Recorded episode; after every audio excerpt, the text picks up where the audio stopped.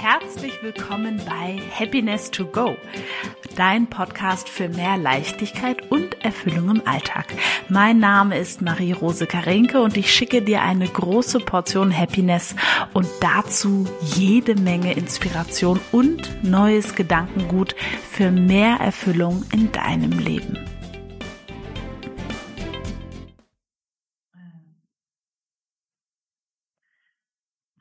Und herzlich willkommen, Stefanie Gladbach. Ich freue mich richtig, dass du da bist. Ich habe jetzt schon in unserem kurzen Vorgespräch dreimal gedacht, warum habe ich noch nicht auf Aufzeichnen gedrückt?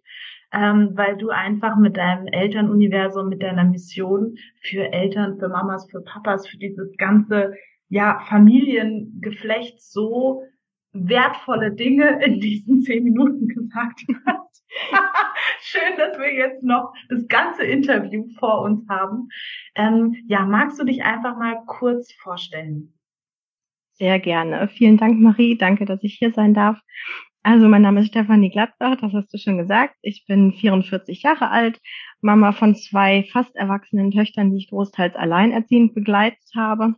Ich bin Sozialpädagogin, systemische Beraterin und NLP-Coach und ich habe viele, viele Jahre im Auftrag des Jugendamtes im Kinderschutz gearbeitet, in hochstrittigen Familien, ähm, Thema Kindswohlgefährdung und all solche Sachen. Und zuletzt ähm, habe ich eine soziale Gruppe an einer Förderschule geleitet, wo es darum ging, den Kindern soziales Lernen näher zu bringen und Elternarbeit zu machen, weil das für mich eine ganz wichtige Basis ist, mit den Eltern zu arbeiten und nicht nur mit den Kindern. Und dann habe ich das Elternuniversum gegründet um Menschen dabei zu unterstützen, authentische Elternschaft zu leben und mit ihren Kindern in Beziehung zu gehen, weil Erziehung dann meiner Meinung nach überflüssig wird. Mhm. Wir hatten schon im Vorgespräch, ich habe das schon gesagt, dass es mir ein ganz großes Anliegen ist mit dem Interview heute, alle, die zuhören und schon Kinder haben, zu entspannen. Also, dass wir quasi mhm. nicht dann noch eine To-Do irgendwie draufpacken von als Mutter muss man so und als Vater so und Balance und überhaupt und was auch immer und Verständnis haben und Geduld. Und dann hast du gleich gesagt, ja, ja, das ist auch, ähm, ich sehe das auch ganz anders. Also es ist eben quasi sehr weit entfernt von, da ist eine perfekte Mutter und da sollte ich oder jemand anderes irgendwie reinwachsen, sondern dir geht's wirklich um dieses authentische Ich-Sein. Ja, absolut. Also perfekt ist ja nicht echt. Perfekt ist ganz viel, was wir versuchen zu sein, aber nicht das, was wir sind. Ich bin da auch weit von entfernt und ich finde das auch gut so, weil Perfektion würde ja auch bedeuten, ähm, kantenlos zu sein und irgendwie bisschen langweilig vielleicht auch. Und da finde ich authentisch auf jeden Fall interessanter und anziehender. Und das, was mir so wichtig ist, ist, dass mich meine Kinder und auch die Kinder meiner Klienten, ihre Eltern, als Menschen kennen und nicht nur als die Rolle von Vater oder Mutter. Ähm, mir ist das irgendwann aufgefallen als junge Erwachsene, dass ich meine Eltern als Menschen eigentlich gar nicht kenne. Die haben sich immer hinter dieser Rolle, ich bin deine Mutter, ich bin dein Vater, irgendwie verborgen, wie so ein unsichtbarer Schleier, der davor war. Und die Menschen dahinter das habe ich erst als junge Erwachsene dann gemerkt, die kenne ich nicht. Ich weiß nicht, was für Werte die haben, was für Vorstellungen die haben, weil es bei uns immer ganz viel, das macht man so oder das macht man nicht gab. Und ähm, notfalls, wenn es nicht anders ging, gab es den großen Teppich, da wurden dann Sachen drunter gekehrt, weil ähm, die auch nicht gelernt hatten, mit ihren Emotionen umzugehen und mit Konflikten umzugehen und Diskussionen zu führen. Da gab es dann hinterher irgendwann ein Machtwort und dann wurde gesagt, und das ist jetzt so und das wird so gemacht, weil ich deine Mutter oder dein Vater bin. Und dann gab es keine Diskussionsgrundlage mehr. Mhm. Und dagegen habe ich rebelliert. Mhm. Wie das die meisten Kinder irgendwann tun, weil die suchen ja. nach Antworten und die suchen nach einem echten, authentischen Gegenüber. Ja. Und wenn ich dann vor so eine Wand renne, dann bleibt mir nichts anderes übrig, als mich daran abzuarbeiten. Und dann werde ich schwierig als Kind. Ja. Und in meiner Welt gibt es keine schwer erziehbaren Kinder, nur Eltern, die nicht authentisch genug sind und ihren Kindern nicht auf Augenhöhe begegnen. Und schon alleine dieser Satz, für den hat sich dieses ganze Interview schon gelohnt, weil ja, ich kann das nur ähm, unter, unterschreiben an unterschiedlichen Stellen. Die erste Stelle ist, ich habe auch als, als Kind oder als Jugendliche oft gefunden, dass meine Eltern fake sind. Also, mhm. dass das irgendwie fake ist, was wir da hier abziehen. Dass das ähm, wusste gar nicht so richtig, wer ist denn jetzt. Also es wurde bei uns auch immer viel so ein Schein gewahrt in meinem Gefühl. Und um Was sollen Harmonie, denn die Leute denken? Genau, und auch um so eine mhm. Harmonie zu wahren, ähm, wurden, kamen viele Themen auch nicht auf den Tisch. Ich glaube, ich habe auch nie so eine gute ähm, Diskussionskultur gelernt oder wie gehen wir denn wirklich miteinander um, wenn da eben unterschiedliche Meinungen sind oder unterschiedliche Bedürfnisse. Und ja, also finde ich total spannend, was du sagst. Und dieser Punkt, ähm, ja, dieses, da ist, ne, das ist einmal die Rolle der Mama und die Rolle und, und die Person aber. Wie, mhm. wie kriege ich das irgendwie unter einen Hut? Mhm. Also ganz wichtig ist mir dabei noch zu sagen, das ist keine Anklage, weder an meine Eltern noch an andere Eltern, die es mhm. im Moment noch nicht so leben ja, können. Sehr gut, sondern sehr ne, das ist einfach nur ein, ähm, das fällt mir auf und es ist für mich die Ursache vieler Probleme. Und es ist eine leichte Stellschraube. Also ich muss nicht 35.000 Erziehungsratgeber wälzen und irgendwie ähm, nach Plan A oder B vorgehen, um was zu ändern, sondern ich darf mir selber näher kommen und mich selber besser kennenlernen und das Leben, was mir wichtig ist. Damit ändert sich ganz vieles, weil das so der systemische Ansatz ist, die Denkweise, Stell dir ein Mobile vor, wenn ich einen Teil antippe, dann bewegen sich alle anderen mit. Also ich brauche nicht eine komplette Familie in Therapie nehmen, um zu gucken, mhm. irgendwie, wer hat jetzt welches Problem und das aufdröseln. Wenn einer einen Veränderungswunsch hat und sagt, ich verhalte mich ab heute anders in Kleinigkeiten, ja. dann hat das schon Auswirkungen auf die gesamte Familienkonstellation wegen dieses Mobile-Effektes. Ja. Also bitte, bitte den Druck raus ähm, und vor allen Dingen die Anklage raus, auch an die eigenen Eltern. Denn die haben Correct. es immer so gut gemacht, wie sie es konnten. Und wenn sie es besser gekonnt hätten, dann hätten sie es gemacht. Das heißt, es war das Beste, was ging, auch wenn das im eigenen Gefühl oft nicht genug gewesen ist. Sie haben sich Mühe gegeben, so wie sie konnten, und sie haben es halt auch nicht besser gelernt. Und wenn wir mhm. jetzt feststellen, wir wollen es anders machen, dann ist das ein Schritt weiter und die nächste Generation wird an uns sicherlich auch Kritikpunkte haben und sagen, es mhm. war so nicht okay. Und dann muss ich sagen, es war das Beste, was ich zu leisten imstande bin. Es tut mir leid. Ich freue mich, wenn du es besser machst. So. Ja. Also auch mit so ein bisschen Lockerheit dran zu gehen und nicht so verbissen. Ja. Und auf deine Frage, wie kriege ich das überein? Ähm, mein, ich sag mal, Erziehungsauftrag, ja, mhm. und ähm, mich selber als Person. Klar trage ich die Verantwortung dafür, ne, für mein Kind und dafür, dass es ihm gut geht, aber ich trage die auch für mich. Und es ist so ein bisschen im übertragenen Sinne wie im Flugzeug kriegt man auch die Anweisung bei einem Druckabfall, sich erstmal selber die Maske auf die Nase zu setzen, um selber atmen zu können und dann den anderen zu helfen. Ich bin den anderen eine bessere Hilfe, wenn ich dafür sorge, dass es mir erstmal gut geht. Das mhm. heißt, viele Mamas in meinen Coachings haben so das Gefühl, der wichtigste Mensch in meinem Leben oder der, um den ich mich am meisten kümmern muss, sind meine Kinder. Die stehen mhm. an erster Stelle und damit betreiben sie ein bisschen Raubbau an sich selbst und können dann nicht mehr wirklich gut für ihre Familie da sein. Das heißt, an den richtigen Stellen zu dem Bedürfnis des anderen Nein zu sagen, ist ein Ja zu mir selber, weil ich dann meine Ressourcen aufbauen oder aufrechterhalten kann und dann an anderer Stelle wieder für die anderen sorgen kann. Und dann kann ich auch besser meine Werte und mich als Person einbringen, als wenn ich immer nur die anderen in den Vordergrund stelle und dann aber nur mhm. das macht man oder das macht man nicht zur Verfügung habe, weil ich gar keinen Zugriff habe auf mich und meine Persönlichkeit und meine Ressourcen. Ja. Ja, ich hatte ähm, eine, eine schöne Geschichte dazu. Da hat eine, eine Mama von zwei Kindern, drei und sechs, hat eben erzählt, dass sie mh, mm, gerade lernt, diese Inseln sich einzubauen, weil sie einfach mhm. gemerkt hat, ich brauche sehr viel mehr Zeit für mich, als ich es mir in den letzten sechs Jahren genommen habe. Ähm, und sie meinte, sie war dann auf ihrem ähm, Yoga-Teppich und hat so ein bisschen so ähm, sich gedehnt und war so in ihrem Körper und ihre kleine Tochter kommt vorbei und die hatte, ähm, ja, äh, so, Mama in Ruhe da Yoga oder so, mhm. ne? Hat so, also hat es und ist dann halt vorbeigelaufen und hat sich mit ihrem Bilderbuch irgendwo hingesetzt. Ja, und, schön. und das fand ich so eine schöne, ähm, eine schöne Geschichte dazu, dass ich denke, die Kinder das auch spüren. Mhm. Also wenn es quasi mit ja, also ich glaube, die spüren das und die spüren auch, dass das gut ist und sind dann auch bereit, Raum zu geben. Wie ist da deine Erfahrung? Ja, genau dieselbe. Vor allen Dingen, wenn es rechtzeitig passiert. Also wenn ich ein gutes Gespür dafür entwickelt habe, dass der Akku langsam leerer wird und ich dann wieder auffülle, als mhm. wenn ich meinen Akku komplett leer laufen mach, lasse, dann bin ich eher, ähm, ich sag mal, ruppiger in der Durchsetzung. Ja, dann ja. kann ich nicht mehr liebevoll sagen, du, ich habe jetzt gerade keine Zeit für dich, ich muss erstmal eben für mich sorgen und dann habe ich wieder Zeit für dich. Dann bin ich eher in so einer Abwehrhaltung und schon eher so in so einem Fight-Modus, ja, wenn, ja. wenn meine Ressourcen schon zu sehr angegriffen sind und wenn das einfach als ich sag mal, Routine mit im Alltag ist, dass ich mir als Mama auch Zeit nehme, dann lernen die Kinder das auch kennen und zu respektieren. Und vor allen Dingen bin ich dazu oder dadurch ein gutes Vorbild, weil ja. ich möchte ja auch nicht, dass meine Kinder, wenn sie hinterher irgendwann Eltern sind, sich selber so behandeln und ähm, sich selber hinten anstellen und nicht gut für sich sorgen. Ich möchte ja, dass sie das auch können. Das heißt, wenn ich es ihnen vorlebe, dann nehmen sie es ganz automatisch mit und mhm. integrieren das in sich und ihre eigene Persönlichkeitsstruktur, dass es wichtig ist, für sich zu sorgen, ohne dass ich irgendwas predigen muss. Ja. Alles, was ich vorlebe, wird quasi so nebenbei mitgenommen.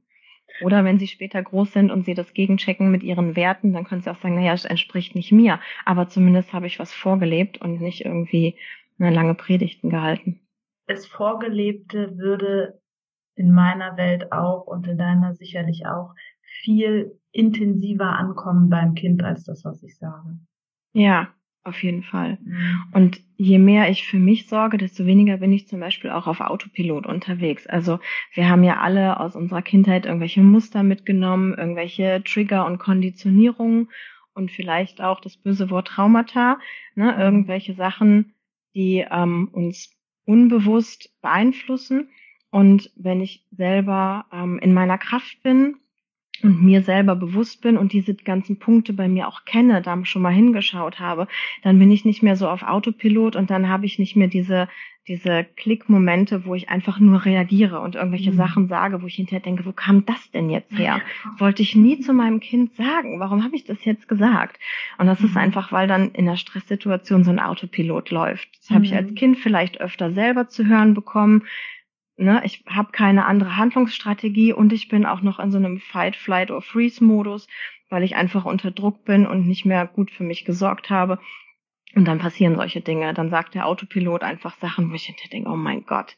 So, ne, das war mhm. jetzt wieder so ein Punkt. Und dann ist es halt wichtig, sich selber dafür nicht zu verurteilen, sondern liebevoll zu sich zu sein und wie, ne, sich selbst quasi in den Arm zu nehmen, zu sagen, okay, war jetzt nicht die beste Performance, aber wird beim nächsten Mal besser, weil ich habe es ja zumindest schon gemerkt. Also bei mir sind Veränderungsprozesse oft so, dass ich erst unbewusst handle und denke, Mann, was ist das für ein Verhalten? Das will ich eigentlich nicht mehr haben.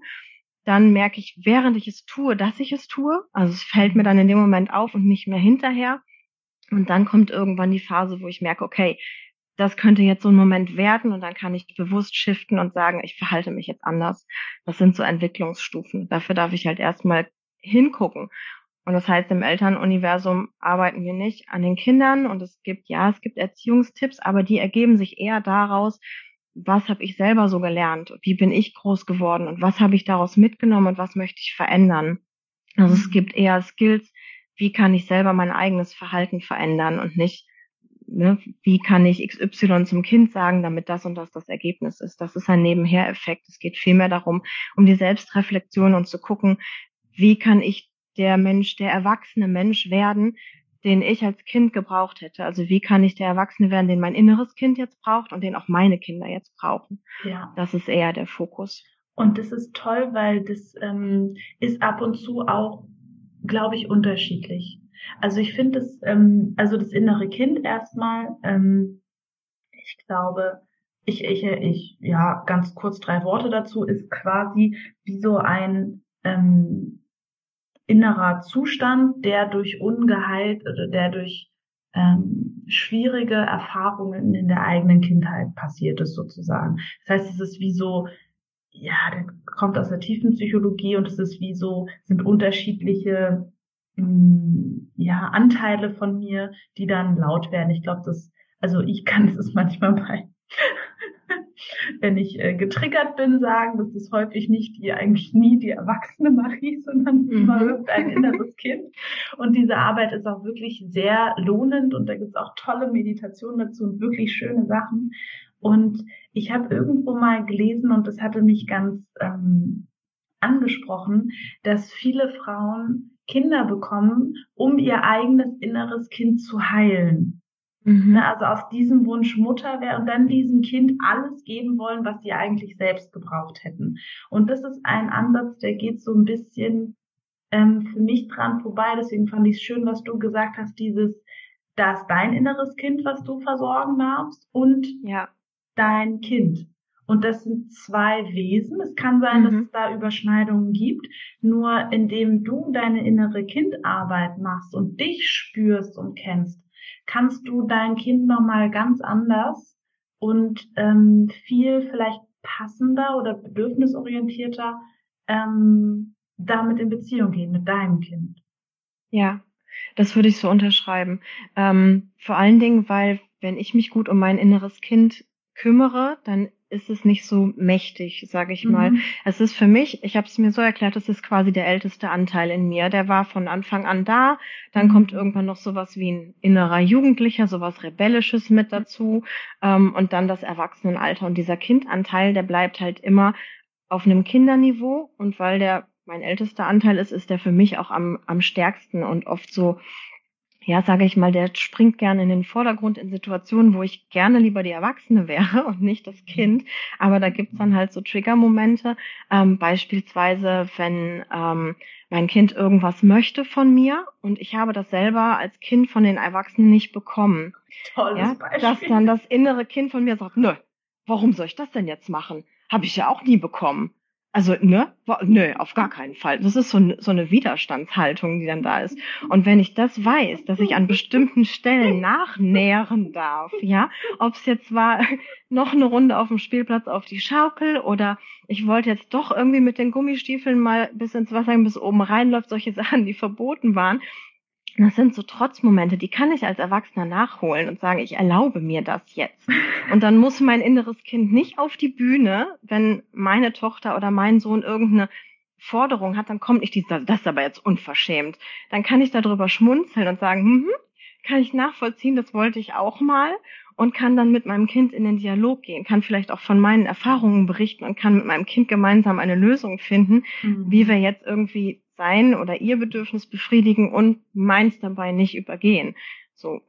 Aber dann kann ich halt diesen Autopilot ausschalten. Ja, ich fühle, fühle mich gerade sehr ertappt, deswegen habe ich so viel gelacht, weil ich da ähm, mit, mit meiner Bonustochter auch schon die eine oder andere Situation hatte in unserem Zusammensein, wo ich gemerkt habe, das will ich jetzt einfach nur nicht, weil ich das früher nicht durfte, ja, weil genau. ähm, ich das nicht haben konnte. Also beispielsweise wäre so eine ganz witzige Begebenheit äh, das Thema im, im, im Garten helfen. Mhm. Das musste ich, musste ich immer. Und weil ich das immer musste, aber gar nicht machen wollte, war natürlich mein Gefühl, das muss sie auch. Mhm. Ne, weil ja. warum sollte sie es besser haben als ich? Genau. Sinne? Und das ist so ein total, jetzt auch wo ich das laut ausspreche, das ist total komischer Gedankengang. Und wir haben dann auch ähm, im Gespräch zu dritt und zu zweit auch mit André das, das gut lösen können, ne? dass es eben in eine Form ist, wie ich das als sinnvoll erachte, weil ich finde es gut, wenn sie beiträgt, Mhm. Und ich finde es noch schöner, wenn da quasi ein paar Dinge sind, wo ich sage, das, das machen wir einfach so. Ähm, also nicht, das machen wir einfach so im Sinne von, das machen wir einfach so, sondern ja, du darfst auch manchmal was beitragen, was vielleicht ähm, ja dich auch ein bisschen Mühe kostet. Und ich will vor allem, dass sie das beiträgt, was ihr Freude macht. Und es wäre ja. jetzt bei ihr Spülmaschine auswählen zum Beispiel. Ja. ja. Und da irgendwie das neu zu reflektieren und überhaupt dieses Merken, ja krass, ich mache das jetzt nur nicht oder finde es gerade nur doof, weil ich das nicht durfte. Mhm. Das ist ja schon dann eher, also, ne, es ist kindisch, das ist dann das innere Kind, was da dann ja. am Werk ist. Ja. Mhm. So eine Art ein, von Trotz. Genau. Das ist, ne? das ist auch völlig in Ordnung. Also mein inneres Kind darf auch trotzen. Ja. Solange mir das auffällt, dass das dieser Anteil von mir ist und dass ich, wenn ich losgelöst davon bin, emotional ganz anders handeln würde mhm. oder auch handeln kann, ist das ja völlig okay. Dann kann ich meinem inneren Kind auch sagen, du, das ist in Ordnung, dass du jetzt irgendwie trotzig bist. Ich verstehe das. Die Situation damals war ja auch doof. Das ist nur jetzt gerade überhaupt nicht dein Job, hier drauf zu reagieren. Das ja. bin, das bin ich als Erwachsene, Stefanie. Und um dich kümmere ich mich gleich, ne? Dann gucke ich irgendwas, was ich was finde, was dir gerade Spaß macht, dann gibt's dafür quasi eine Belohnung, dass ich jetzt handeln durfte und du zurücksteckst. Also ja. es ist wirklich so ein innerer Dialog auch, in den ich gehen kann. Und dann kann ich viel besser mich auf die Situation im Hier und Jetzt konzentrieren, ohne mich aus meiner eigenen Vergangenheit leiten zu lassen. Ja, das ist, das ist toll, genau, ohne mich aus der Vergangenheit leiten zu lassen. Das ist so super. Und du hast auch was so Tolles gesagt, was mir da ganz gut, ähm, äh, was, was da jetzt, glaube ich, ganz gut reinpasst. Also in unserem Vorspann, den ich wünschte, mhm. dass ich auch gleich schon mit aufgenommen hätte. Und zwar, ähm, die Frage, die sich so ein bisschen dann ja aufdrängt, ist, gut, dann habe ich Bedürfnisse, mein Kind hat Bedürfnisse. Ähm, wer entscheidet denn dann jetzt? Mhm. Ne? Weil was ich häufig erlebe, ist, dass dann das Kind alles und immer entscheiden darf. Und ich, also das ist jetzt nur Maries persönliche Meinung, bin ich gleich äh, gespannt, wie du das siehst. Ähm, ich glaube schon, dass ähm, Kinder eine klare Führung brauchen. Mhm. Die ist, sieht nur vielleicht ein bisschen anders aus. Also ich weiß nicht, ob ich mein Kind immer alles und wie auch immer entscheiden lassen würde, zum Beispiel. Mhm. Und da hattest du gesagt, ähm, Kinder und Erwachsene sind gleichwertig, mhm. aber nicht gleichberechtigt. Ja, genau. Und vielleicht kannst du das noch so ein bisschen ausführen. Ja, also Kinder und Erwachsene sind gleichwertig auf Basis ihrer Gefühle, ihrer Emotionen, ihrer Wünsche, ihrer Träume, ihrer Bedürfnisse. Das ist alles gleichwertig. Es ist völlig egal, ob da eine Fünfjährige steht oder eine 50-Jährige. Das ist komplett gleichwertig. Aber sie sind nicht gleichberechtigt. Das heißt, als Erwachsene trage ich A die Verantwortung und B habe die Gewalt über die Ressourcen der Familie beispielsweise. Also eine Fünfjährige kann auch noch nicht überblicken, ähm, was zum Beispiel oder wofür das Geld zum Beispiel reicht, ob das möglich ist, ihr alles das zu kaufen, was sie gerne hätte, unabhängig davon, ob ich das sinnvoll erachte oder nicht. Mhm. Aber sie hat über diese Sachen zum Beispiel überhaupt keinen Überblick und keinen Maßstab, kein Verhältnis dafür. Das heißt, sie kann niemals gleichberechtigt Entscheidungen treffen, aber sie ist gleichwertig in ihren Bedürfnissen und in ihren Gefühlen und in ihren Wünschen, die ich auch absolut berücksichtigen darf bei meiner Entscheidungsfindung. Mhm. Das heißt, der Dialog mit meinem Kind ist absolut wichtig dafür, dass ich gute Entscheidungen treffe. Aber ich kann nicht alle Entscheidungen meinem Kind überlassen. Damit würde ich es komplett überfordern. Ja. Ähm, ich kann meinem Kind Entscheidungen überlassen ähm, in Bezug zum Beispiel auf seinen eigenen Körper. Finde ich absolut wichtig. Das mhm. heißt, dass Kinder frühestmöglich damit einbezogen werden, was sie anziehen wollen. Zum Beispiel mhm. sind immer wieder Diskussionspunkte dass die Mama sagt, es ist kalt draußen, du musst die Jacke anziehen und das Kind sagt, mir ist aber warm. So, wer hat denn da jetzt recht? Ja, das heißt, ich verstehe die Sorge der Mutter, dass das Kind sich erkälten könnte, gerade in der heutigen Zeit. Ich bin auf Betreuung angewiesen, ich muss arbeiten, weil sie, ne, so, gesundes Kind ist unglaublich wertvoll, nicht nur, weil mir mein Kind wichtig ist, sondern weil da auch ganz viel dranhängt. Was ich aber mache, wenn ich meinem Kind die Jacke aufzwinge, obwohl es nicht will, ist A, breche ein bisschen seinen Willen. Es hat den ganz mhm. klar geäußert und es möchte das nicht. Ich setze mich darüber hinweg. Und B, mein Kind hat keine Chance, ein gesundes Körpergefühl zu entwickeln.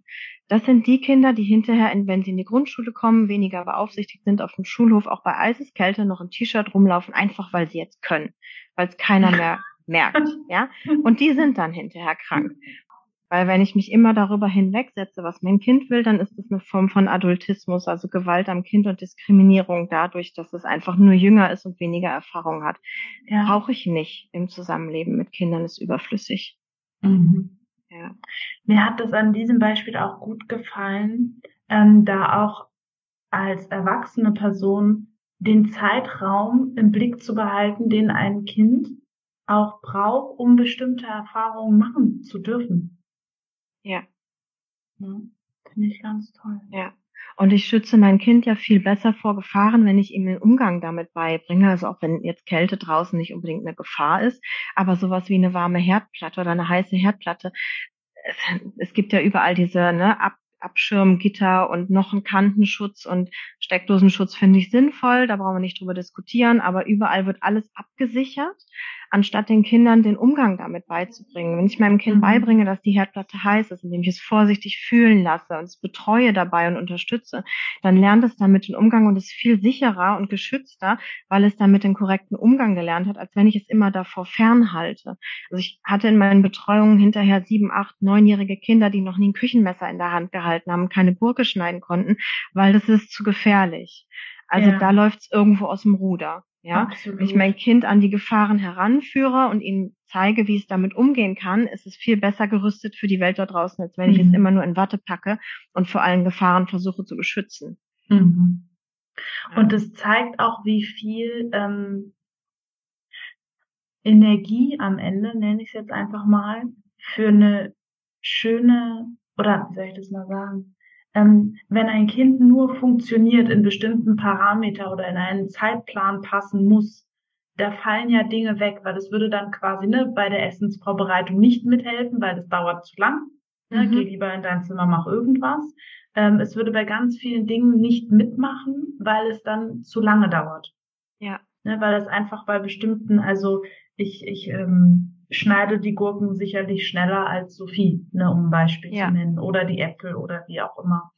Und ähm, dafür ist das, was, was wir vorhin hatten, dieses Thema, dann darf ich als, als Mutter meine Ruheinseln haben, um diese Energie zu haben, das zu begleiten und diesen Raum zu geben. Ja. Ne, und da wird irgendwie für mich wieder so ein, ein, ein guter Kreislauf irgendwie mhm. Und dann schließt sich auch der Kreis wieder zu dem tollen Thema Quality Time, ja, mhm. weil dann ist es wirklich Quality Time, wenn ich mir die Zeit nehme, mein Kind in seinen Lernschritten zu begleiten, ohne dass ich Druck ausüben muss. Also ich glaube, jede Mama kennt das Thema. Ich habe einen Termin, ich muss los und mein Kind hat sich in den Kopf gesetzt, es will jetzt aber die Schnürsenkel selber binden und kann das aber noch nicht. Das mhm. heißt, das wird ewig dauern, ja, gerade so in diesem, wenn so diese ähm, äh, ja, Wort entfallen. Also wenn das Kind selbstständiger wird und nicht mehr so in diesem symbiotischen Verhältnis mit der mhm. Mutter lebt und, mhm. und immer mehr in die Autonomie geht, das war das ja. Wort, was ich gerade gesucht habe, dann gibt's halt oft diese Punkte, wo die sich nicht mehr helfen lassen wollen beim Anziehen oder Essen oder sowas und dann verlängern sich diese Sachen einfach. Und ja. wenn ich dann Möglichkeiten parat habe, wie ich darauf reagieren kann, dass es entspannt bleibt. Also eben zu sagen, nicht, dann ziehe ich dir jetzt aber die Schuhe an und wir müssen los, sondern vielleicht gibt es die Möglichkeit zu sagen, irgendwie, ähm, wir nehmen die Schuhe mit, ich nehme dich kurz auf den Arm für den Weg ins Auto oder wir lassen die offen und du übst im Auto weiter. Solche Sachen, ja. ja? Oder im, im Kinderwagen sitzen, im Buggy sitzen, solche Sachen. Gibt immer Möglichkeiten. Ja. Also, dass man ja. sagt, wir kommen in einen Dialog und ich überlege mit dem Kind vielleicht auch schon im Vorfeld, nicht in der Situation selbst. Da steht man oft unter Druck. Aber wenn ich mir im Vorfeld mit dem Kind überlegt habe, wenn wir nochmal so eine Situation haben, was können wir dann machen? Dann mhm. brauchen wir keinen Kompromiss, weil Kompromiss für mich immer bedeutet, es kriegen beide nicht das, was sie wollen, wenn wir mhm. uns darauf einigen, wir begegnen uns irgendwo in der Mitte, mhm. sondern wenn wir ähm, statt Kompromiss Synergie erzeugen. Das heißt, wir kommen gemeinsam auf eine Idee, die wir alleine nicht gehabt hätten. Dann gewinnen beide. Ja, dieser Synergieeffekt. Das heißt, mhm. was wir als Familie ganz oft machen, ist, wir setzen uns zusammen und machen Familienkonferenz. Wir besprechen mhm. die Dinge, die Themen, die jeder Einzelne hat. Jeder hat das Recht in der Familie, diese Familienkonferenz einzuberufen und zu sagen, ich möchte mit euch reden. Ob das jetzt ist, ich habe ein Thema mit euch oder ich habe ein Thema mit der Welt und ich möchte euch als Unterstützung haben, ist dabei völlig egal. Aber jeder hat das Recht dazu jeder wird gehört und das geht auch schon mit kleinen Kindern. Die können zu ganz vielen Themen einfach schon ihre Wünsche oder Gedanken ausdrücken und ähm, äußern. Und dann wird das berücksichtigt in der Entscheidungsfindung. So, ja. und dann kann ich als Familie ganz anders umgehen. Und das ist halt auch der Umgang mit Konflikten beispielsweise, den es in den früheren Generationen gab es so nicht durch das hierarchische und ähm, Denken in der Familie, wo ganz klar war, dass die Erwachsenen die Struktur vorgegeben haben. Mhm. Ich mache das anders, weil es mir wichtig ist. Mir ist es wichtig, ja. die Bedürfnisse meiner Töchter zu kennen. Und das Ergebnis ist einfach, dass mich meine jetzt ähm, fast 17 und 18 Jahre alten Töchter ganz viel einbeziehen in ihre eigenen Empfindungen, in ihre Gedanken, ähm, in ihre Entscheidungsfindungen und sowas. Und ich bin da super nah dran und habe immer das Gefühl, wir sind in einem tollen Austausch, wir haben eine super Beziehung zueinander, mhm. ohne dass das ist, ich bin die beste Freundin meiner Töchter. Das bin ja. ich nicht. Ich bin ja. immer noch ihre Mutter und nicht mhm. ihre Freundin und manche Themen gehen mich auch nichts an und das ja. ist vollkommen in Ordnung so. Und dennoch habe ich das Gefühl, ich bin deutlich näher dran, als meine Eltern mir in dem Alter waren. Da mhm. war ich nur in der Abgrenzung und hatte überhaupt kein Interesse daran, die teilhaben zu lassen an meinem Leben. Ich war möglichst viel weg einfach und nicht mhm. da. Und hier ist es vollkommen anders. Also ich werde angerufen, über Neuigkeiten informiert. Das Wichtigste ist, sich auszutauschen. Und ähm, das ist auch was, was meinem Umfeld dann auffällt, dass sie sagen, boah, ihr habt aber echt eine tolle Beziehung zueinander. Und das ist mein Wert, den ich daraus ziehen kann und sagen kann, ja, das ist, weil ich anders mit ihnen umgegangen bin, weil sie immer gleichwertig waren, weil ich immer geguckt habe, was sind ihre Bedürfnisse und ähm, wie kann ich die mit einbinden, ohne ja. dass ich mich selber zurücknehmen muss. Klar muss ich das am Anfang, wenn ich kleine Kinder habe, das ist mhm. logisch. Je älter die aber werden, desto mehr kann ich mich auch als Person mit meinen Bedürfnissen wieder einbringen und auch von mhm. meinem Kind quasi etwas fordern. Es geht ja, ja, nicht immer nur darum zu geben, sondern wenn wir in einer schönen Beziehung miteinander leben wollen, mhm. dann darf da von beiden Seiten was kommen. Und das geben Kinder gerne und freiwillig. Und ähm, total ähm, großherzig, wenn sie das von Anfang an gelernt haben, dass auch sie berücksichtigt werden und eben wertvoll und gleichwertig sind. Wenn immer nur von ihnen gefordert wird, dass sie gehorchen sollen und machen sollen, was man von ihnen sagt, gehen sie natürlich irgendwann in die Opposition und rebellieren. Und wir hatten hier sowas wie Pubertätsrebellion nie. Es gab's nicht. Also ich habe immer drauf gewartet, aber die kam nicht, weil es gab nichts, gegen das sie rebellieren mussten. Im Gegenteil, mhm. sie konnten ihre Gefühle äußern, sie durften wütend sein, sie durften traurig sein, ähm, sie durften überschwänglich sein und damit habe ich gelernt zu handeln. Und das Schöne war, ähm, als ich mich darauf eingelassen habe, meine Töchter in ihren Gefühlen zu begleiten, habe ich Zugang zu meinen Gefühlen bekommen, mhm. weil ich mhm. die so unterdrückt hatte, weil es einfach nicht gefragt war, nicht weil das irgendwie ja weil meine Eltern das auch nicht gelernt haben. Es ist ja. so über Generationen verschüttet worden und dann hat man funktioniert und irgendwann kommen dann halt auch körperliche Symptome dazu. Bei mir war es ein Burnout und ein Bandscheibenvorfall und mhm. ähm, das hat mich halt wirklich dazu gebracht, dahin zu gucken. Und der Schlüssel ist für mich, den Umgang mit Gefühlen zu lernen, auch mit negativen Gefühlen, die halt gerne unter dem großen Teppich verschwinden, weil wir nicht gelernt haben, wie drücke ich denn Wut gesund aus? Also ohne cholerisch einfach irgendwie mhm. um mich zu prügeln oder zu brüllen. Wie, wie kann ich denn meine Wut leben? Weil die gehört ja zu mir und die hat eine berechtigte ähm, oder eine Daseinsberechtigung, weil die will mir auch was sagen. Wenn ich das aber nicht gelernt habe, dann werde ich spätestens, wenn ich Kinder bekomme, mit Wut konfrontiert, weil ein Kind einfach sehr gut verbunden ist mit seinen Gefühlen, weil das ja der Kompass durchs Leben quasi ist. Mein Gefühl zeigt mir, ob's, ne, ob ich in die richtige Richtung gehe oder nicht. Dann kriege ich Feedback von meinem Gefühlssystem. Und spätestens mhm. dann bekomme ich als Mutter oder Vater deutlich Zugang zu diesen Gefühlen. Und die wenigsten Eltern sagen, ach guck mal, unser Sohn, wie schön wütend der sein kann. Das ist auch toll. Ähm, nein, das ist, passiert meistens auch noch in Situationen, wo es einem peinlich und unangenehm mhm. ist, weil die Leute gucken und so. Und dann ist es halt wirklich die Herausforderung zu sagen, okay, wie begleite ich jetzt dieses Kind und was mache ich mit den Gefühlen, die in mir aufsteigen? Weil da kommen welche, absolut. Ja. Und da durfte ich lernen hinzugucken. Und ich habe im Nachhinein ähm, bezeichne ich mich oder meine damalige Version als gefühlseingeschränkt. Also ich hatte mhm. so einen mhm. Grundfarbkasten an Gefühlen, ne, Freude, Wut konnte ich sagen, Trauer, ähm, Angst, ne, Scham. Und dann war Ende. So, mhm. die Gefühlspalette, die meine Kinder äußern konnten, wie fein das war, wie abgestimmt auf die Situationen, dass ich gesagt habe, boah, das ist cool. Und wenn die mir diese Gefühle genannt haben, das jetzt irgendwie Enttäuschung ist noch relativ groß, aber wenn ich das noch kleiner runterbreche, dann wird es immer feiner. Und wenn diese Worte dann kamen, dann konnte ich sagen, oh, ja, ich glaube, ich kenne das Gefühl, ich habe das schon mal gefühlt. In die Richtung funktioniert der. Wenn mir jemand ein Gefühl sagt, dann kann ich sagen, das kenne ich oder das kenne ich nicht. Oder so, ah ja, in der Situation. Wenn ich in der Situation bin und fühle, dann kann ich nur sagen, ich fühle was, es hat mhm. keinen Namen. weil es in meiner mhm. Kindheit nicht mit Namen benannt wurde. Es ist so wie in einem mhm. Raum voller Leute stehen, die ich irgendwie kenne, aber ich kenne deren Namen nicht.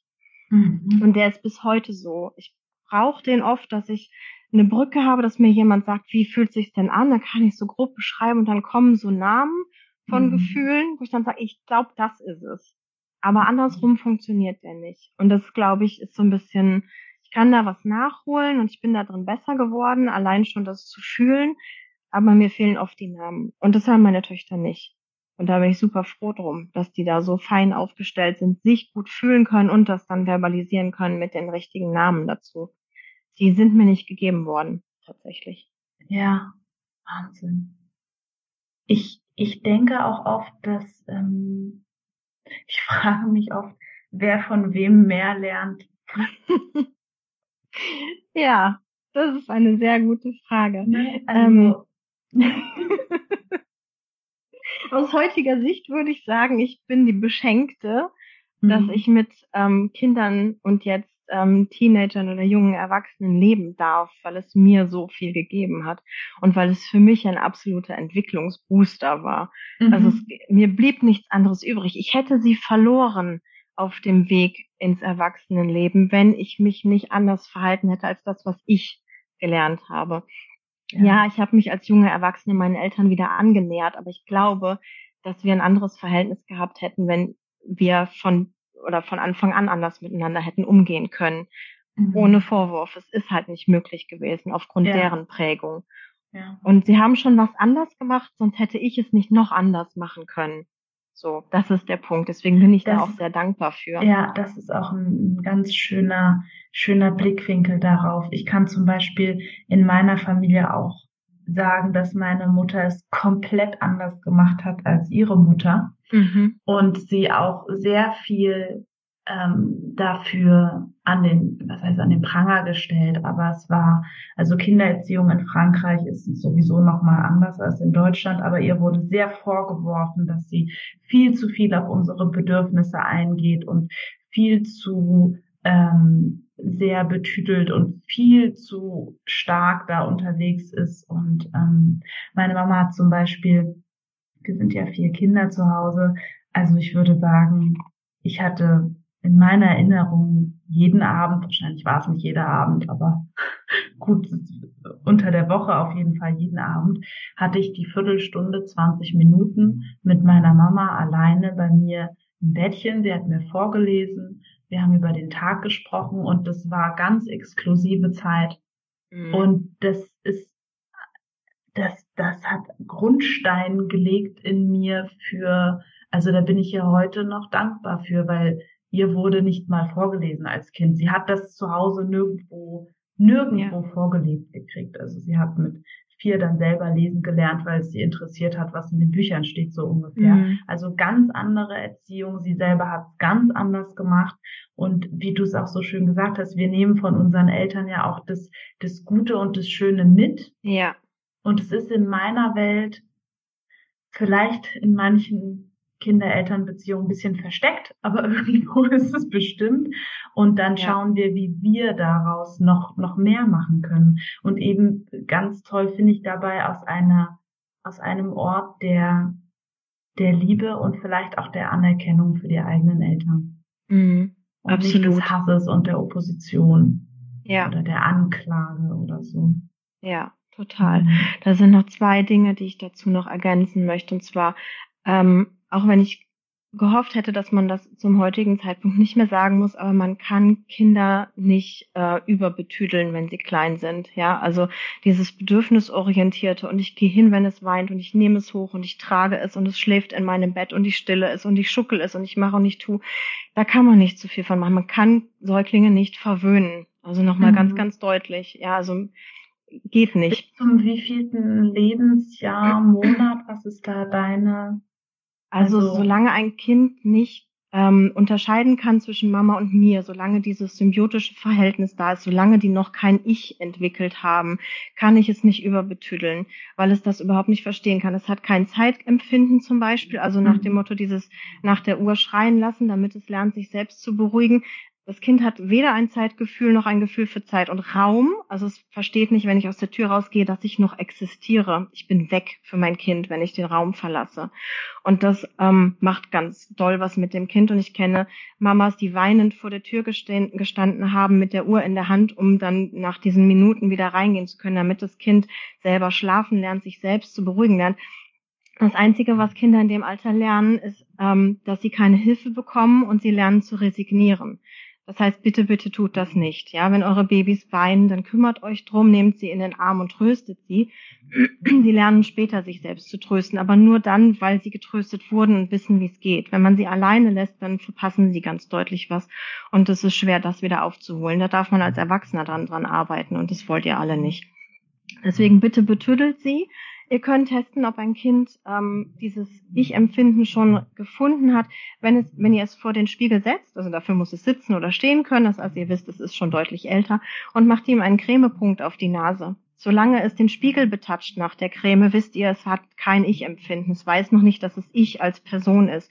Wenn die Hand zum Näschen geht und die Creme berührt, dann wisst ihr, es hat verstanden, ich bin ich, ich bin eine Person und es erkennt sich im Spiegel. Das mhm. kommt irgendwann, deutlich nach dem ersten Lebensjahr, deutlich danach. Das heißt, im ersten Lebensjahr betüttelt sie so viel wie ihr wollt, egal was die Oma sagt. Ja, die Lungen kräftigen sich nicht durch das Schreien. Ja, ich habe eine, eine, eine Freundin, die genau das erzählte. Sie hat gesagt, ich musste meiner Mutter erklären, ich lasse mein Kind nicht schreien. Ja. Ne? Bitte, und wenn bitte und sie war ganz nervös, ihr das Kind äh, für, für eine Nacht jetzt, die Kleine ist jetzt vier Monate alt, da war eben jetzt eine bis bis 23 Uhr ist sie dann irgendwie weg gewesen mhm. von, von 18 Uhr an. Und sie meinte, ich war wirklich, ich habe wochenlang vorher meine Mutter geimpft, das Kind nicht schreien lassen. Wenn sie schreit, hat sie was, sie darf lernen. Ja. Ich spüre was, mir geht's nicht gut, ich äußere mich, da ist jemand. Ja, ich bekomme Hilfe. Ja.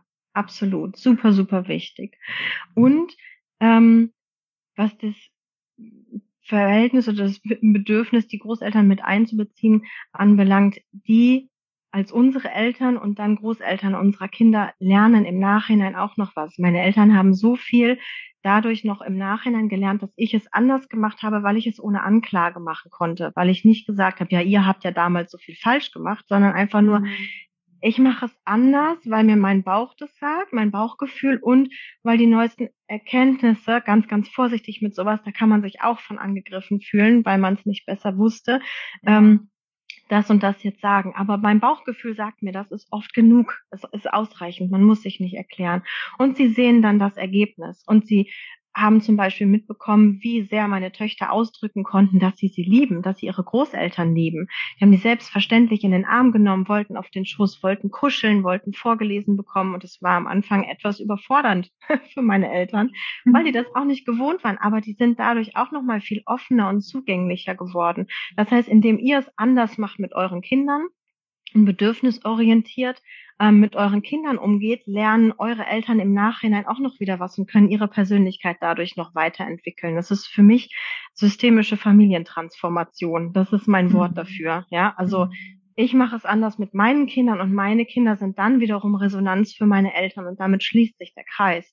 Und dann habe ich wieder die Familie als Ganzes im Blick. Das heißt, alles, was du heute anders machst, wo du dich entwickelst, hat nicht nur Auswirkungen nach vorne in die nächste Generation, sondern auch rückwärts in die Generation davor. Mhm. Und das finde ich super schön. Mhm. Ja. Hm, das berührt mich richtig. weil ich zum ja. Beispiel auch in, im, im Kreis mit meiner Schwester und mit meiner Mutter, also in unserem Frauenkreis, mhm. ähm, das Gefühl habe, dass wenn eine von uns bestimmte Themen angeht, dann macht das auch was mit den anderen. Mhm. Also ob wir nun drüber sprechen oder nicht.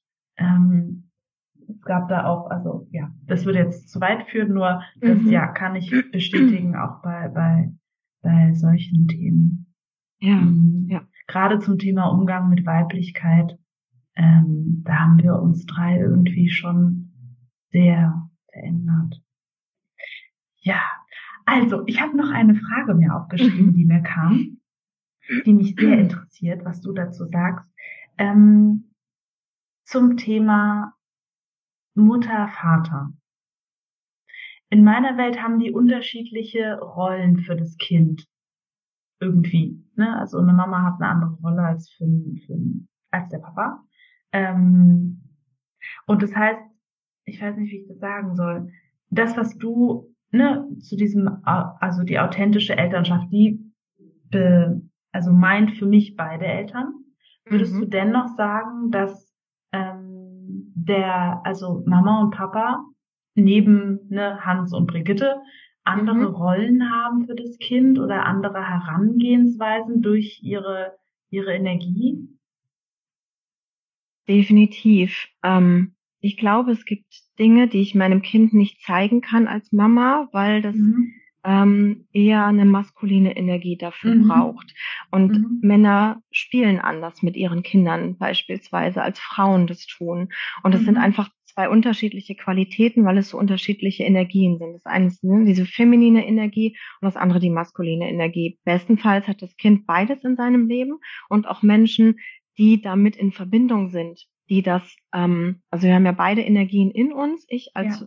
Frau und feminine Frau fühle mich ähm, eher diesem, diesem weiblichen Teil zugehörig. Ich kann auch maskuline Energie leben wenn ich irgendwie businessmäßig unterwegs bin, wenn ich Termine habe, wenn ich irgendwas organisieren muss, das ist alles maskuline Energie, die brauche ich, um in meinem Leben klarzukommen. Die habe ich anteilig in mir drin, die kann ich anzapfen, die kann ich nutzen. Aber damit es mir gut geht, darf ich den größten Teil meiner Zeit eher in meiner femininen Energie sein, in meiner Weiblichkeit und das Leben. Und ähm, genauso für die Männer. Und ich habe das mal so als als Bild gesehen, was was ein Paar angeht, wenn wenn ich einen Mann und eine Frau zusammentue. Es gibt ja dieses Symbol ähm, für verheiratet sind diese Ringe, die so ineinander mhm. geschlungen sind. Mhm. Und wenn man das so aufmalt auf dem Blatt Papier, dann sieht man, dass die größeren Teile die Ringe einzeln sind und der kleinere Teil die Schnittmenge ist, wo sich die beiden überschneiden. So, und das ist das, wo ich als Paar quasi fungiere. Das ist diese mhm. Schnittmenge, wo wir Zeit auch gemeinsam haben und gemeinsame Projekte haben. Und dieser größere Anteil, der äußere Kreis, ist das, was ich als Frau mit weiblicher Energie füllen darf und als Mann mit männlicher Energie. Und auch mhm. durch das Zusammensein mit Männern oder mit Frauen wird das gespeist und genährt. Also ich bin anders, wenn ich in einem Kreis von Frauen bin, als wenn ich mit meinem Mann zusammen bin oder in einem Kreis, der gemischt ist. Mhm. Wenn ich nur unter Frauen bin, ist das was, wo ich ähm, ja ganz viel Weiblichkeit leben und zeigen und fühlen kann. Und dann kann ich das wieder einbringen in dieses Gemeinsame. Und wenn Kinder das ähm, bestenfalls mitbekommen in der Familie, wenn das gelebt wird, ähm, dann haben sie erstmal selber einen guten Zugang zu ihrem eigenen geschlechtlichen Empfinden, sag ich mal, als Mädchen oder als Junge. Und sie bekommen eben auch die Qualitäten dieser unterschiedlichen Energien mit. Also klar kann ich mit meinen Kindern auch zelten gehen. Das wird aber trotzdem ein anderes Erlebnis, als wenn die mit ihrem Papa zelten gehen, weil das ganz andere Herangehensweisen ja. sind. Heißt, das ist ja. nicht, das eine ist nicht wertvoller oder das nee. andere weniger wert. Mhm. Es ist nur anders. Und mhm. dieses Anderssein finde ich total wichtig, dass das auch gelebt und, und ja, hervorgehoben wird. Klar wollen wir alle gleichberechtigt sein, aber wir sind nicht gleich. So, wir sind halt unterschiedlich. Und diese Unterschiede finde ich so wichtig. Und die dürfen in meiner Welt gelebt werden. Ja. Was nicht heißt, dass der Papa nicht kochen darf und die Mama nicht das Auto fährt. Das ist ja Blödsinn. Ja, das ist ja genau. völlig weltfremd. Ja. Ne? Das funktioniert alles. Und wenn ich gucke, ähm, dass wenn ich, ähm, ja, wenn ich so Alltagssituationen habe, was entspricht denn mehr meiner Energie? Mhm. Also beispielsweise, wenn ich nach Hause komme und habe eingekauft, dann ist es für meinen Mann das Größte, wenn er den Autoschlüssel in die Hand gedrückt bekommt und ich sage, hey, Held, kannst du mal bitte den Einkauf ausräumen aus dem Auto? Ich bin echt platt vom Tag. Das wäre so eine große Hilfe. Und er sagt, ja klar, finde ich total cool. Voll. Ja. Mache ich gerne. Und wenn Kinder sowas mitbekommen, dann ist das so ein Selbstverständnis, dass man damit ja. auf eine spielerische Art und Weise umgehen darf. Und diese Unterschiede, die wir als Männer und Frauen haben, es geht nicht darum, die anzugleichen, sondern diese Unterschiede machen, dass wir so gut zusammenpassen. Und dass es so, ein, so einen schönen Flow ergibt, wenn jeder in seiner Kraft ist und seine, ja, seine präferierte Energie lebt, sag ich mal. Ja. So. Und das ist halt das Coole daran. Ne? Klar, mhm. Gleichberechtigung ja, aber ich muss nicht auf Teufel komm raus alles irgendwie aufteilen, dass das jeder machen kann. Wenn es mir doch gut damit gibt, da geht irgendwie, weiß ich nicht, eher so, mal, Haushalt und Kinderbetreuung sowas zu machen. Da muss man sich ja heutzutage fast schon für rechtfertigen als Frau, warum man nicht parallel bitte auch noch die supergeile Megakarriere hinlegt. Entschuldigung, ich fühle mich gerade wohl damit, einfach nur Mama zu sein. Warum darf ich ja. das denn nicht? Ja. Na, warum werde ich denn dafür schief angeguckt? Und genauso ja, der Papa soll bitte bei allem dabei sein. Geburtsvorbereitungskurs im Kreissaal nicht umkippen, mithecheln, geil die Windeln wechseln können und aber auch irgendwie ähm, ne, der super Typ irgendwie im Job sein und über seine Gefühle sprechen und weinen können, aber bitte kein Weichei werden. Boah, ey. Entschuldigung, da krieg ich ja schon Schnappatmung, wenn ich mir selber ja, zuhöre. Ja, ja, ja, das ist ein Megadruck. Nimm mal, ja, nimm mal da den Druck raus. So. Ja. Und ich empfinde das auch so, dass ähm, viele Frauen vermännlichen und mhm. Männer verweiblichen müssen. Ja. Ne? Ja. Und ja.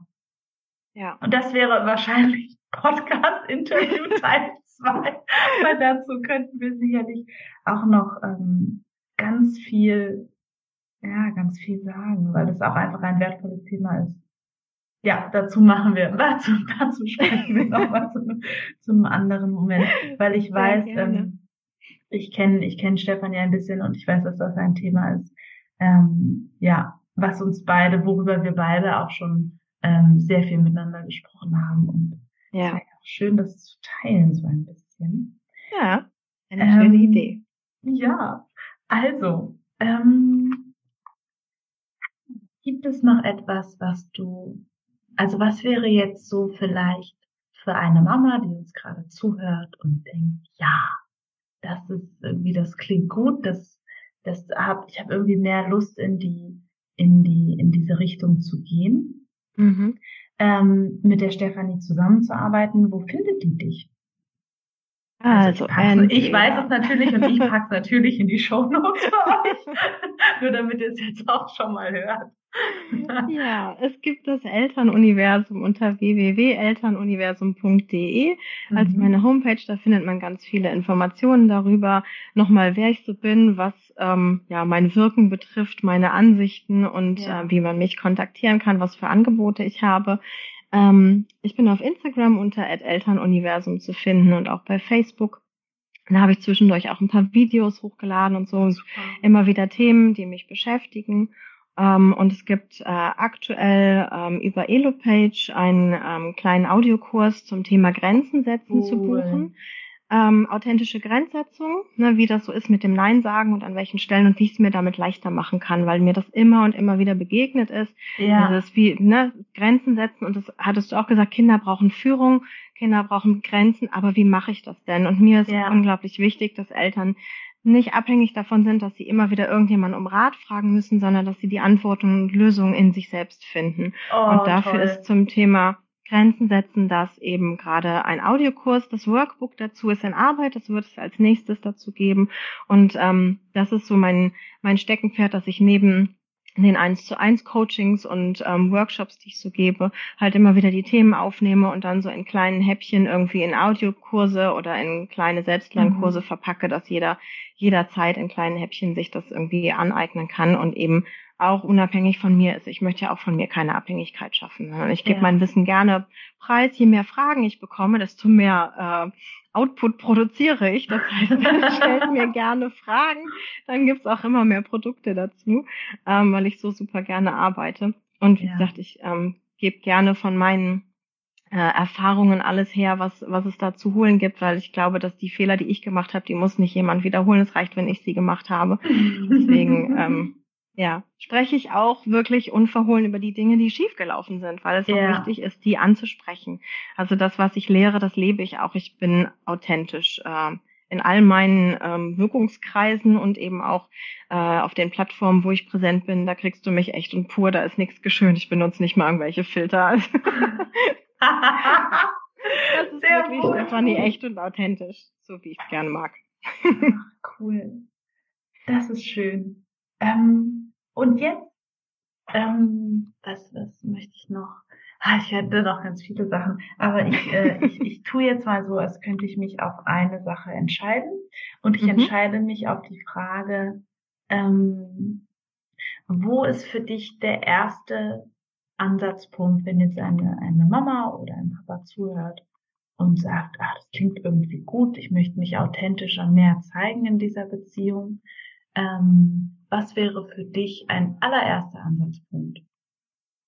Sagst, mhm. da könnt ihr anfangen oder eine erste Übung oder ähm, ja. ja.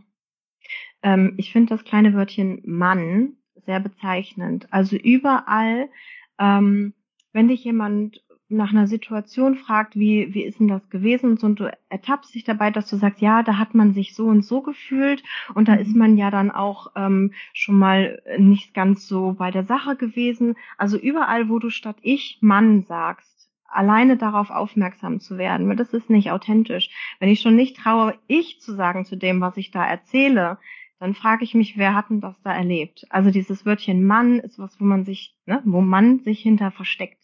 Wenn ich Mann mhm. benutze, benutze es höchst selten. Es ist wirklich so ein, so ein Alarmwort geworden. Es ist äh, mhm. fast schon aus meinem Wortschatz gestrichen.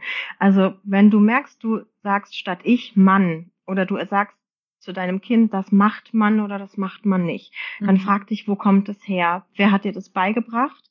Wo hast du gelernt, dass man das tut oder nicht? Und entspricht das wirklich dir und deinen Werten? Kannst du da voll und ganz hinterstehen? Und wenn nein, was würdest du stattdessen viel lieber tun? Das heißt ja nicht, dass du es sofort schaffst, es umzusetzen. Aber der erste Punkt ist erkennen, also bemerken, dass ich dieses Mann benutze rausfinden, wo kommt es her, wann habe ich, also ne, von wem habe ich das gelernt, wessen Werte stecken dahinter und dann hinterfrag dich, sind das wirklich deine oder möchtest du es anders haben? Das wäre für mich so ein allererstes Ding, dass du das Wort Mann als Post-it an deinen Badezimmerspiegel machst, im Auto an die Sonnenblende, in der Küche irgendwie an, an den Kühlschrank oder sowas mit einem Post-it und das Wort Mann, dass du dich selber aufmerksamer machst darauf, wann benutze ich das Wort, in welchen Situationen mhm. und wohinter verstecke ich mich da und wer bin ich eigentlich in dieser mhm. Situation, wer will ich sein. Das wäre ein erster Schritt. Das ist ein ganz toller erster Schritt. Vielen Dank dafür. Sehr gerne. Ah, Stefanie, ich fühle mich reich beschenkt ähm, durch unser Gespräch, durch unsere Gespräche, auch die, die wir vorher schon hatten und die letzten Wochen auch ohne Aufzeichnung und Podcast-Interview. Vielen, vielen ja. Dank für alles, ähm, was du bist, was du teilst, was du wirkst. Ähm, ja, ich freue mich, wenn wir uns wiedersehen, wieder hören. Ich hoffe, dass, dass du ähm, ja ganz viel mitgenommen hast als also von dem Interview. Also ja. die Zuhörerinnen und Zuhörer sozusagen. Vielen, vielen Dank für alles und ähm, ja, bis ganz bald. Tschüss.